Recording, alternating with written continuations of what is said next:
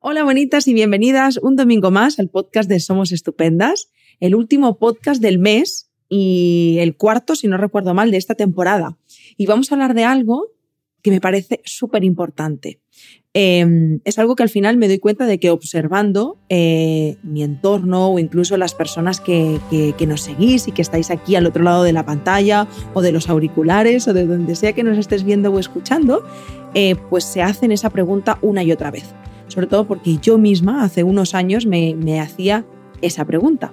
Y estoy acompañada de una personita muy especial a la cual le tengo un cariño maravilloso. Ella es Isabel, eh, forma parte del equipo de Somos Estupendas, del equipo de psicólogas, em, y actualmente pues está haciendo muchas cosas dentro de Somos Estupendas. Hola Isabel, ¿cómo estás, mi amor? Hola, Yaita. Cuando decías muchas cosas decía, madre mía, hay tantas y tantas cosas que además nos morimos por contar y que son súper especiales. Y, bueno, de entre todas esas cosas, este ratito también es mágico para, para yo que sé, llegar también de otra forma. Que, que nunca había estado aquí y estoy encantada de estar en el podcast también de Somos Estupendas.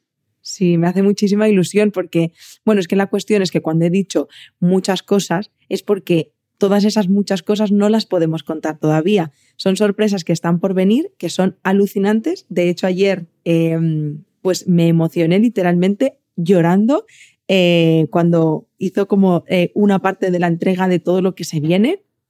Y, bueno, pues poco a poco eh, iréis viendo a Isabel, estará más presente en, muchas de las novedades de Somos Estupendas, pero bueno, también para poner un poco en contexto, ella es la, persona encargada de guiar y acompañar los círculos de mujeres en Somos Estupendas. Y mm, bueno, después de todo este lío que llevamos ya un ratito hablando, todavía no os hemos contado de qué vamos a hablar hoy. Y de lo que vamos a hablar es de cómo saber si debo ir al psicólogo, ¿no?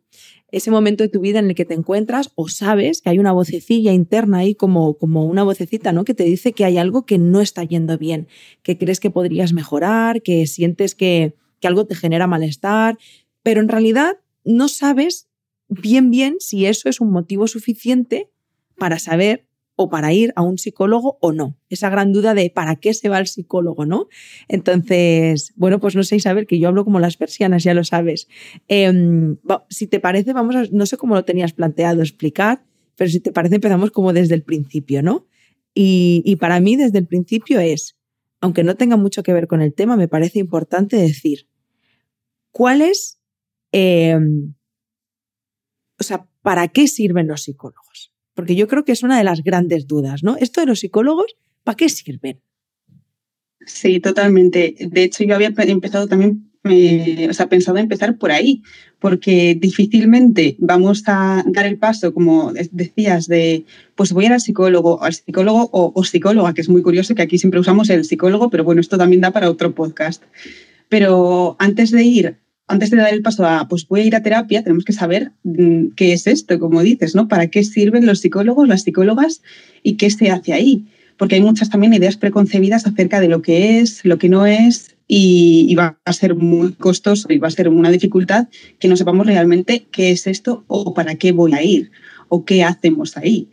Entonces, tenemos que partir de la base de que ir, al, ir a terapia no es como ir al médico, no es voy porque tengo algo que arreglar, me lo arreglan y me voy a mi casa tranquilamente, no es una pastillita que yo me tomo y de repente todo se ha solucionado. Entonces, eh, hay que hacer como esa distinción entre lo que es ir al médico y que yo sea la paciente que voy, o ir a, ir a terapia y que yo sea una, una protagonista activa y una parte activa de mi proceso de cambio. Entonces, para que esto ocurra, para que yo sea una persona activa en mi proceso de cambio, porque realmente vas a ser la protagonista en la terapia en la que estés, es muy importante que, haya un vínculo con esa persona. Cuando vamos al médico, igual hay un médico de familia con el que tenemos más relación, pero normalmente hay como una distancia, ¿no? Hay como una separación entre yo que soy el experto o experta y la otra persona que va como paciente. En la terapia lo que se busca más es mm, que, haya un vínculo, una conexión, una sensación de aceptación incondicional, de respeto, de confianza, de comodidad y al final una, lo que se denomina alianza terapéutica, que es tan tan importante que además predice incluso el cambio del, del éxito en la terapia. Entonces, esto es realmente acudir a una terapia, es crear un espacio tanto online como físico, en el caso de que lo sea, presencial, ir, ir a ese espacio para cuidarte, para expresar lo que quieras expresar con la libertad y la seguridad de que van a ser eh, compasivos, de que te van a entender, de que no te van a juzgar, porque no, mm, esa es una idea preconcebida también de, pues igual me miran con mala cara, igual me, me echan la bronca me dicen qué tengo que hacer, y realmente no es esto. Es acudir a ese espacio en el que hablar de ti y, ordenar un poco eso que llevas dentro. Yo creo que, que eso es un poco, ¿no? No sé cómo lo ves tú. Yo como paciente te digo 100% que es eso.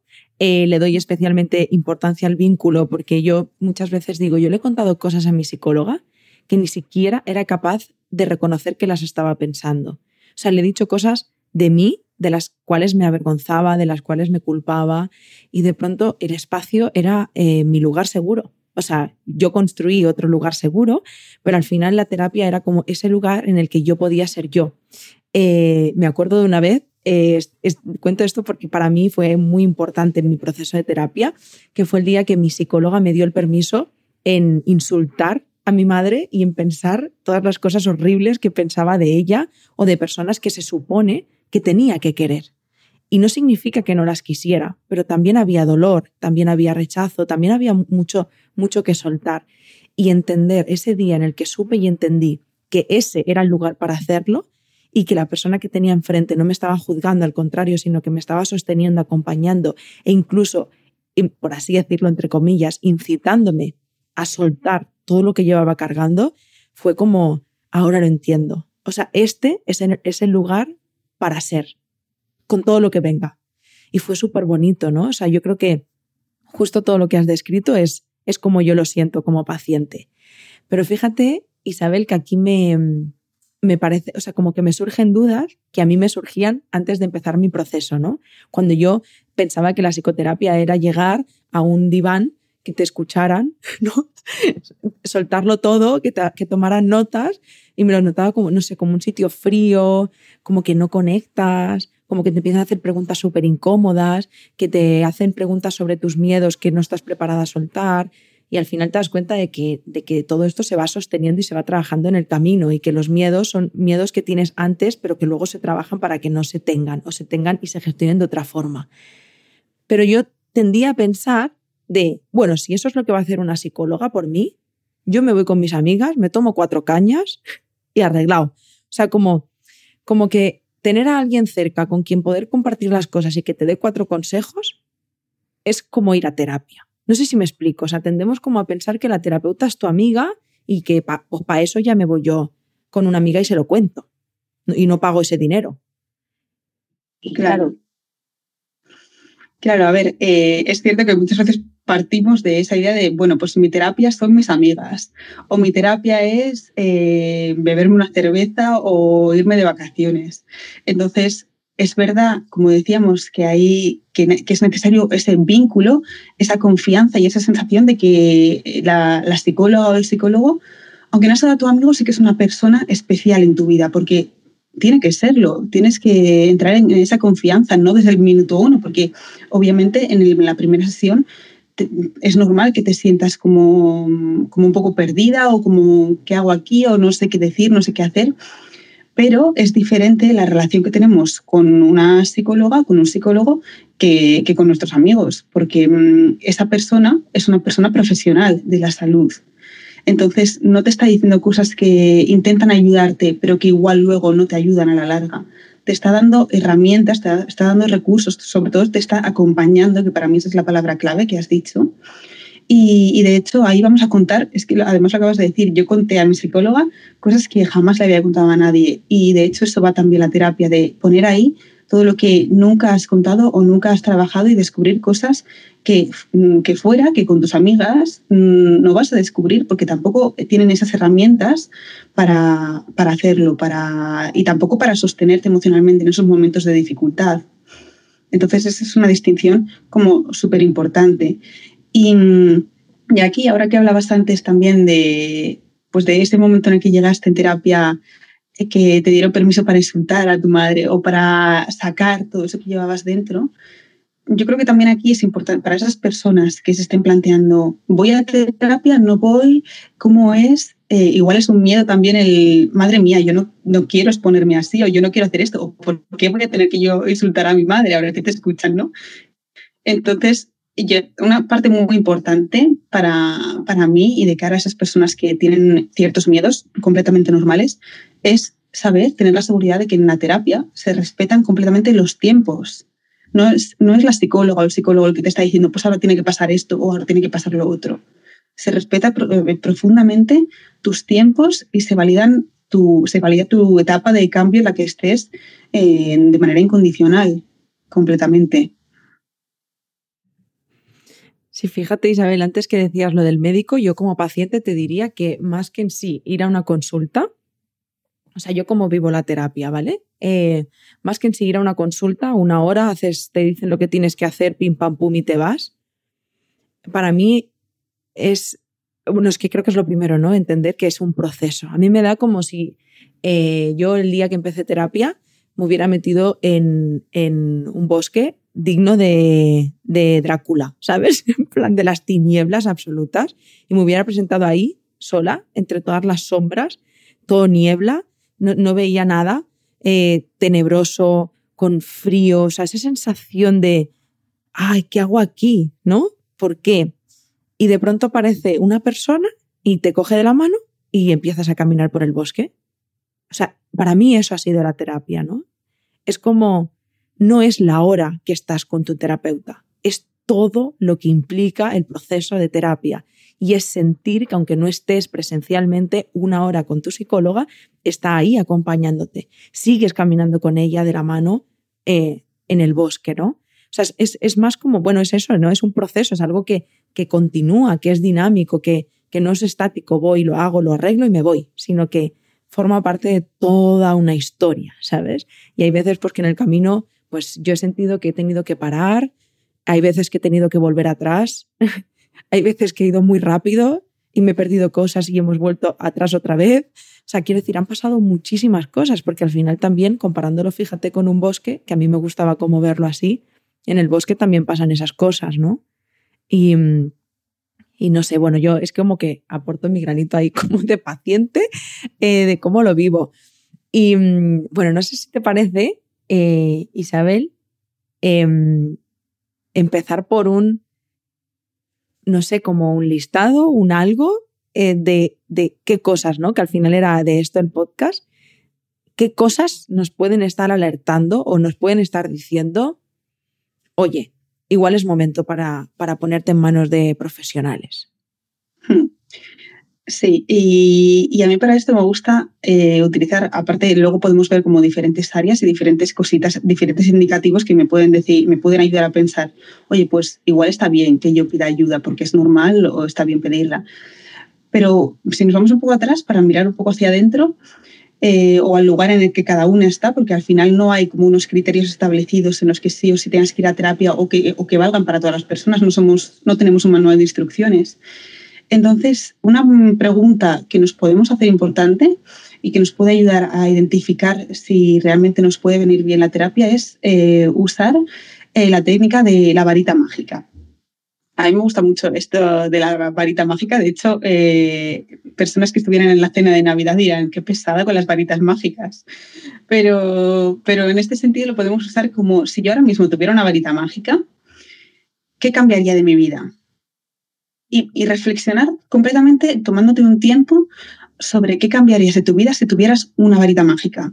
Cualquier cosa, que seguramente aquí nazcan cosas que no están en nuestro círculo de influencia, sobre las que no tenemos influencia. Por ejemplo, podemos pensar eh, que con la varita mágica mm, cambiaremos esta situación de pandemia, ¿no? Y puede venirnos completamente normal que nos venga esta respuesta.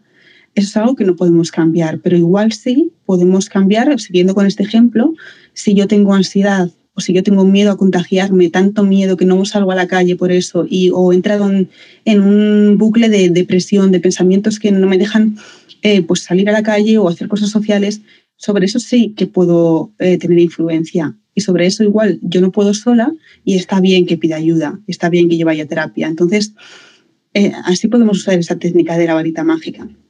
O incluso podemos usar otra de una pregunta milagro que podemos hacer. Entonces nos podemos preguntar si en mi vida ahora mismo ocurriera un milagro y fuera tal cual como la quiero, ¿cómo sería? ¿Me veo yo a mí misma eh, como estoy ahora dentro de cinco años? ¿O me veo diferente? ¿Y qué cambia de aquí a cómo me veo yo dentro de cinco años? Porque si ahora mismo no cambio nada, van a seguir las cosas igual probablemente. Entonces, ¿cómo pensar en esa perspectiva? O en, o en este, ¿qué le diría yo a una persona que estuviera como, como yo? Que igual a veces nos, es más fácil como salir de donde estamos, tomar cierta distancia y, pensar en, en, esto con esa técnica de la varita mágica o preguntándonos, pues, si ocurriera un milagro, ¿qué, qué cosas mmm, cambiaría de mi vida o, o, qué me haría pensar que yo estoy mejor? ¿Qué cambios en mi vida me harían pensar que yo estoy mejor? Te estoy escuchando y me estoy emocionando muchísimo. De verdad, porque sí, porque pienso, ojalá me hubiera hecho yo esa pregunta mucho antes, ¿no? Porque yo a veces cuando me dicen, ¿de qué te arrepientes? Digo, pues no me arrepiento de nada. Y luego lo pienso, digo, sí, sí me arrepiento. Me arrepiento de no haber empezado a hacer antes terapia. Porque me hubiera ahorrado mucho disgusto, ¿no? Pero bueno, también entiendo que llega cuando llega y no me, no me castigo ni muchísimo menos, pero pienso, ojalá alguien me hubiera eh, invitado a reflexionar con esta pregunta. Lo que pasa que mm, no sé qué piensas tú, Isabel, y, incluso a ti como persona, porque antes de psicóloga eres mujer y humana, eh, pero incluso como persona, como profesional o la, las personas que ves en tu entorno, a, a, mí me pasaba, por ejemplo, si echo la vista atrás, que igual pienso que aunque me hubieran hecho esa pregunta, hubiera pensado dos cosas. Uno, lo que me pasa no es tan grave como para ir al psicólogo, viniendo de una persona como yo con un trauma importante, ¿eh? Pero yo aún así pensaba, esto no es para tanto, porque yo tengo la teoría, cero igual científica, es mía, tú me dices a ver si esto es válido, que mm, el, el ser humano con tal de sobrevivir se adapta a lo que haga falta. Entonces, al final, ni siquiera le damos la importancia que merece lo invalidamos absolutamente para poder sobrevivir. Y a mí si me hubieras hecho esa pregunta, a lo mejor es verdad que hace unos años pues hubiera dicho, sí, sí, vale, es verdad, mi vida la querría así o querría estos cambios en mí, pero es que tampoco creo que sea para tanto, Isabel. Y entonces ahora viene la segunda cosa que yo decía mucho y que escucho en mi alrededor, que es, yo sola puedo. Sí, totalmente. O, o, el típico, bueno, puedo aguantar o voy a aguantar un poco más a ver si, este, a ver si las cosas cambian o a ver si yo estoy mejor o, o él puede aguantar o, o, yo puedo sola.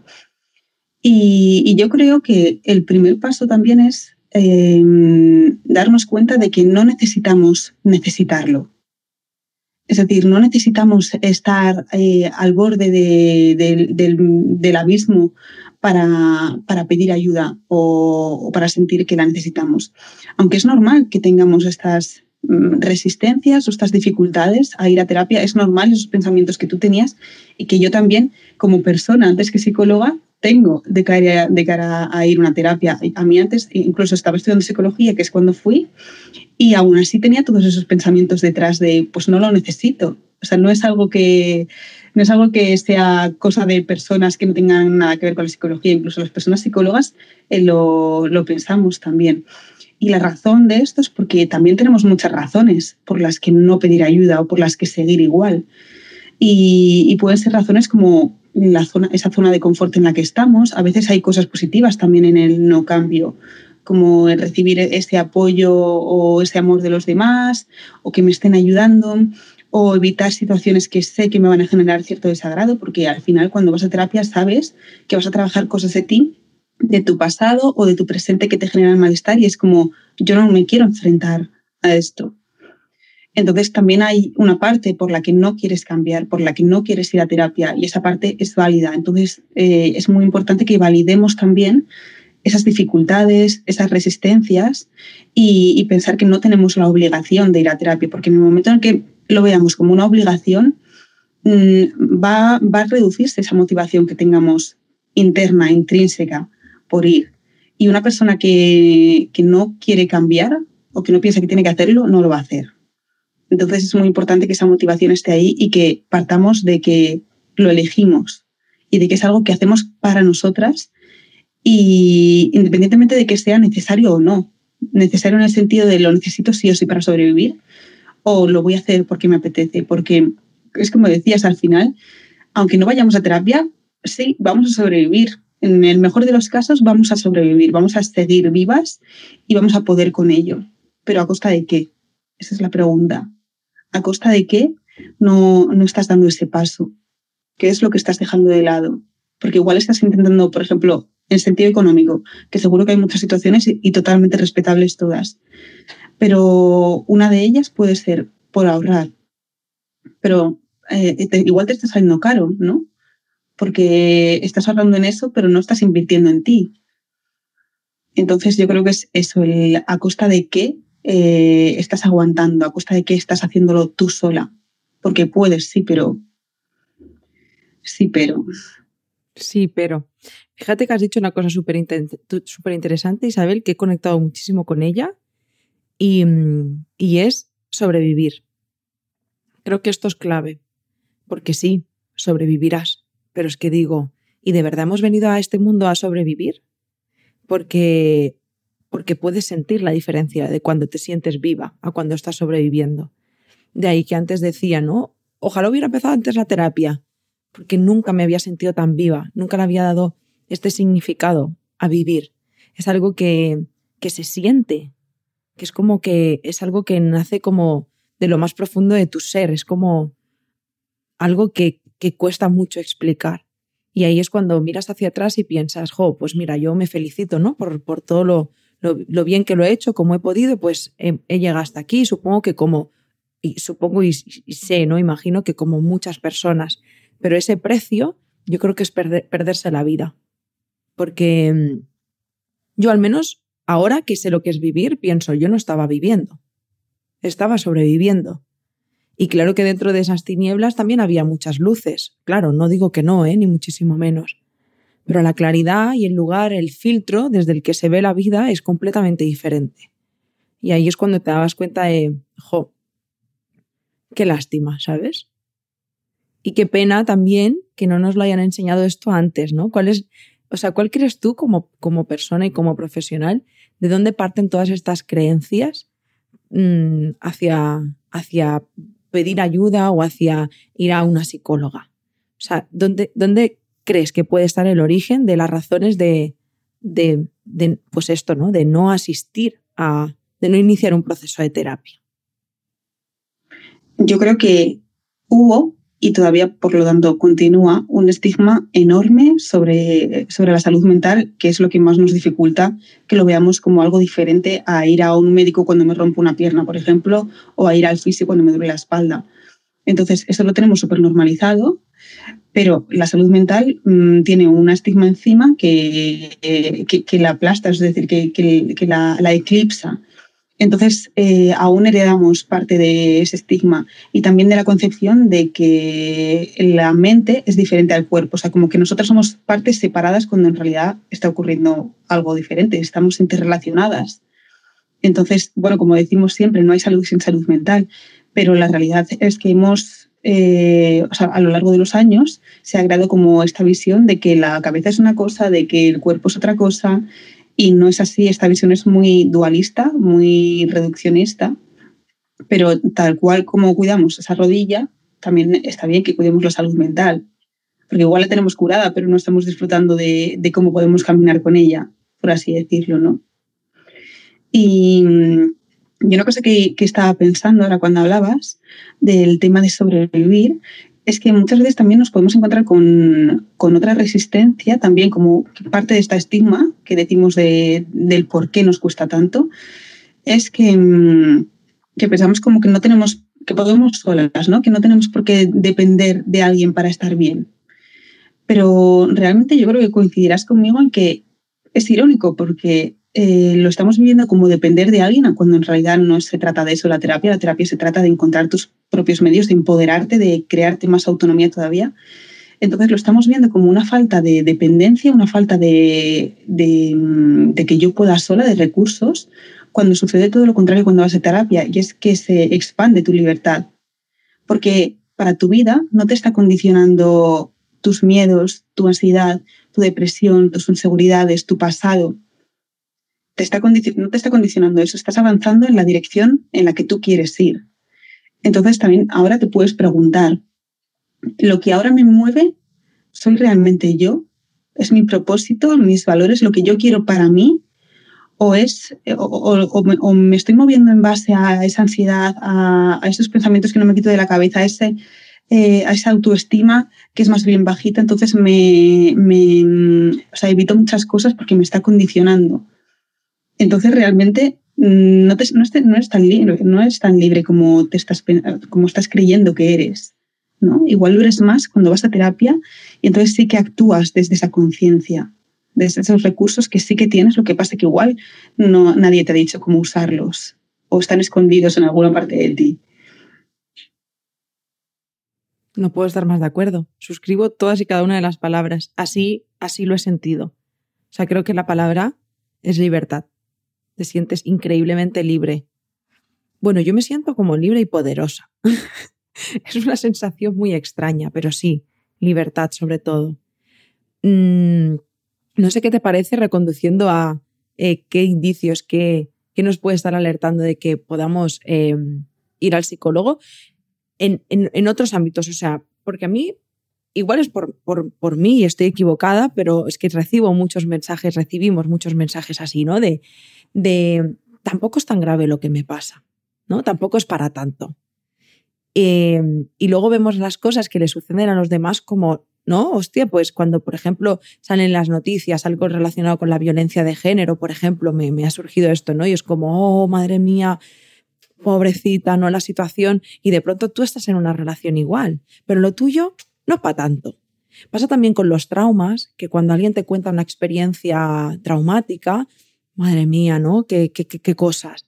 Y luego de pronto te dicen a ti, bueno, esto es un trauma y es como, no, esto no. o sea, es como que tendemos como a, esa, a minimizar y a invalidar aquellas cosas que nos ocurren, ¿no? Y, y a pensar, pues, eh, una vez más, que no, que no necesitamos ayuda. Entonces, así en términos generales, ¿qué cosas pueden estar sucediendo?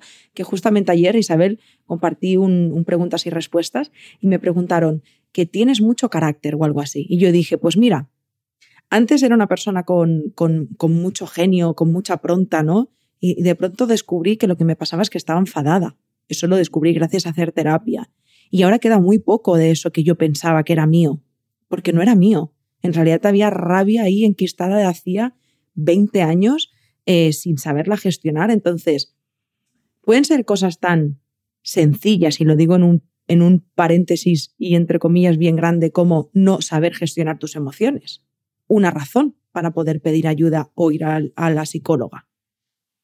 Totalmente, claro. Eh, muchas veces pensamos como que si no tengo depresión, si no tengo ansiedad, eh, si no, mm, eh, yo qué sé, pues estoy en una relación, de violencia de género, como decías, que también es muy difícil, ¿no? Aceptar y darnos cuenta. Tenemos como una venda en los ojos muchas veces. Em, entonces, como que pensamos que si no tenemos un diagnóstico, una etiqueta o una enfermedad o un problema que consideramos grave, no tenemos que ir. Pero volviendo al que no necesitamos necesitarlo, pues hay otros indicadores que nos pueden decir, vale, pues estaría bien que yo fuera y revisara esto. Como eso, el tema de las emociones. Es normal, porque no nos han enseñado tanto como, como a mí me gustaría, y yo creo que a ti también, a regular nuestras emociones. Entonces, mm, si no gestionamos bien el enfado, por ejemplo, eh, nos pasamos hablando de, eh, de, las cosas porque no, nos puede la emoción no sabemos gestionar eh, tampoco pues la tristeza y cuando sentimos tristeza nos venimos completamente abajo o totalmente lo contrario, no sentimos tristeza o no sentimos miedo o no sentimos enfado. Las emociones están ahí para ser sentidas, entonces, y, también para, no para controlarlas, pero sí para regularlas. Cuando hay algún momento en el que no sepas regularlas, en el que hay alguna que no sientas o que te cueste más, eso es un, sería un motivo para, para pedir ayuda. ¿Por qué no? porque eso es algo que ya te está condicionando. Y puede haber muchos otros que no tengan por qué ser pues, los que ya conocemos, que sean depresión, estrés, eh, ansiedad, como puede ser eh, algo tan simple, entre comillas, pero tan importante como la autoestima, que yo creo que es, eh, o sea, para mí es como una raíz muy importante de nuestra vida. Entonces, cuando tenemos esas inseguridades, pero ya no solo con nuestro cuerpo, sino con nuestro hacer, con el miedo a, hacer X cosas, a salir de esa zona de confort, a confiar en nosotras, cuando no tenemos seguridad en nosotras mismas, cuando no nos, estamos tratando desde la exigencia, desde el juicio, desde la crítica y no conseguimos salir como de, eso, de, de esos pensamientos que nos limitan, también podemos pedir ayuda. Porque seguramente lo que estemos viendo es como la punta del iceberg. Y es en terapia cuando vas a ver esa parte que hay sumergida y vas a poder trabajarla y no poner una tirita, porque de nada, de nada sirve la pastilla si no estás trabajando también la parte, de, la parte que no se ve del iceberg. Y puede haber infinidad más de cosas y, y yo creo que podemos poner más ejemplos. Por ejemplo, mm, un duelo. Un duelo ya no solo por la muerte de una persona que queremos, familiar o amiga, sino un duelo como una pérdida de, por ejemplo, una ruptura amorosa esa persona no, eh, en estos casos no se ha muerto, pero sí que la hemos perdido de nuestra vida. Aunque haya sido de buena forma y de manera acordada, hay una pérdida que integrar. Entonces, ahí puede ser una razón también para buscar ayuda e integrar esa pérdida. O, o una pérdida perinatal, por ejemplo. Entonces, hay muchísimas razones. Y, a mí no me gusta mucho el tema de los diagnósticos y de los manuales y las etiquetas. Siento que tienen beneficios, ¿no?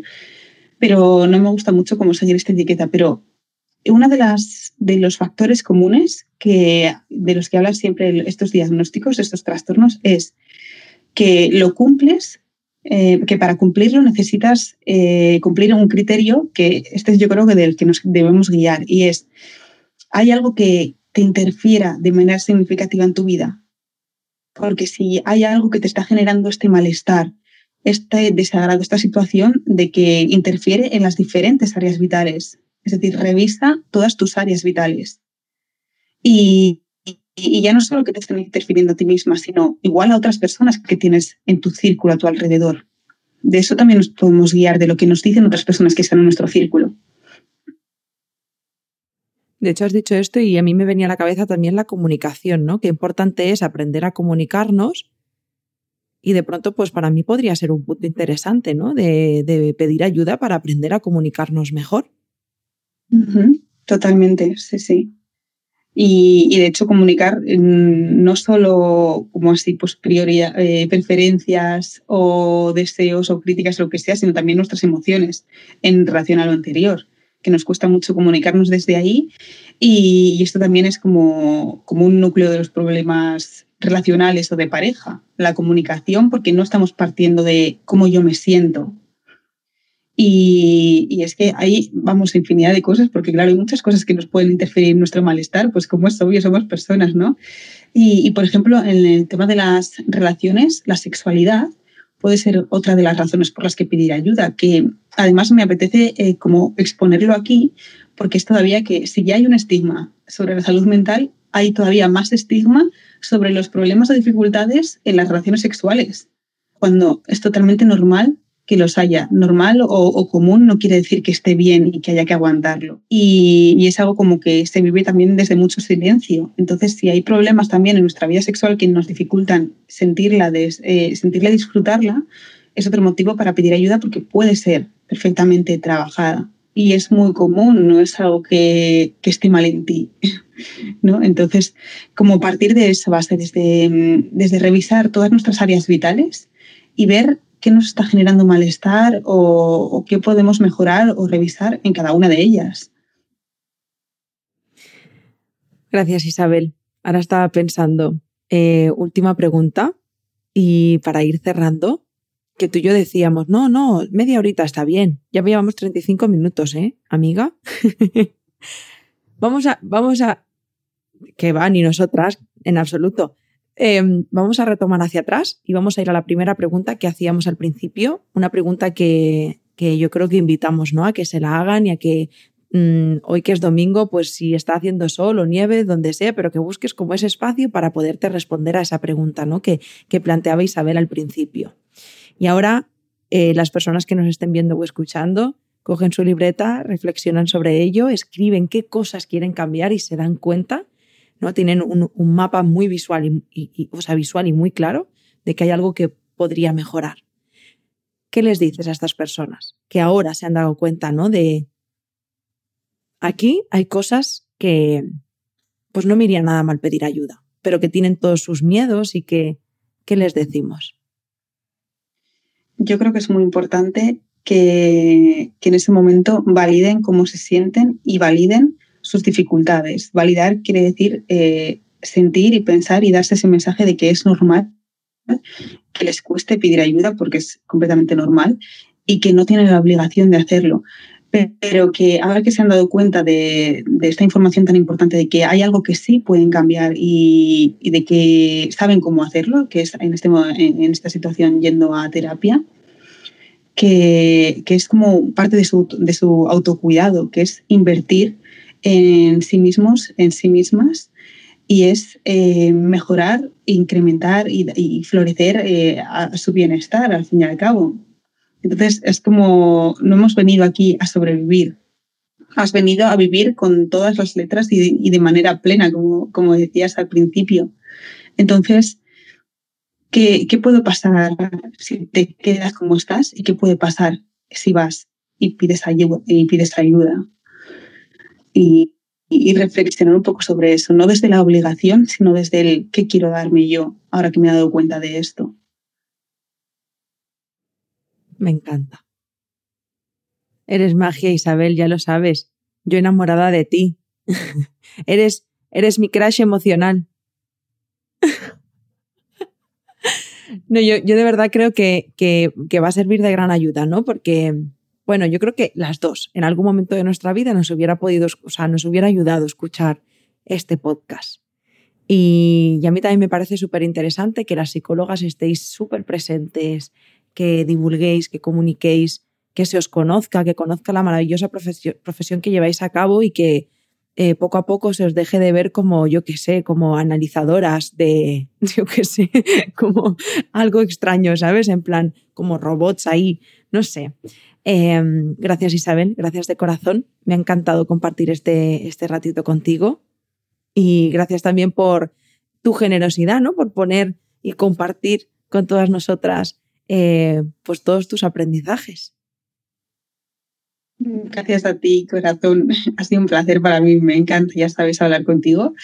Y, me encanta también poder llegar a estas personitas que nos estén escuchando y si quieren invertir en, su bienestar o ahora igual no es, no es, el momento para hacerlo justo hoy, pero igual si mañana, pues eh, que me alegro enormemente que abracen el momento por el que estén pasando y que son muy valientes siempre. 100%. Valientas donde las haya. Y nada, pues a vosotras, valientes, eh, gracias por estar aquí un domingo más. Eh, a mí me gustaría decir para terminar que yo os mando un abrazo, sea el, el, lugar del camino en el que te encuentres. Tanto si te encuentras aún en las sombras tenebrosas del bosque, como si aún no llegaste ahí, como si ya lo has atravesado o lo estás atravesando. Eh, somos muy valientes al final, ¿no? El hecho de habernos, de haber llegado hasta aquí ya dice mucho de nosotras. Así que, bueno, para todo lo demás también me gustaría deciros que estamos aquí también para ayudaros y para acompañaros, que actualmente tenemos un equipo de más de 20 psicólogas dispuestas a, a poder acompañaros por vuestro camino y vuestro proceso en el bosque, sin bosque todavía. y que gracias también por compartir el podcast, por escucharnos cada domingo, eh, por todo el amor y el cariño que nos dais, porque de verdad que el calorcito se siente y, y porque nos ayudáis ¿no? a llegar a que el mensaje y la salud mental llegue cada vez a más y más y más personas. Así que gracias de corazón, gracias Isabel, em, y nos vemos y nos escuchamos el domingo que viene. Gracias a las personas que nos escuchan y a ti. y un abrazo enorme. Sí, otro. Chao. Chao.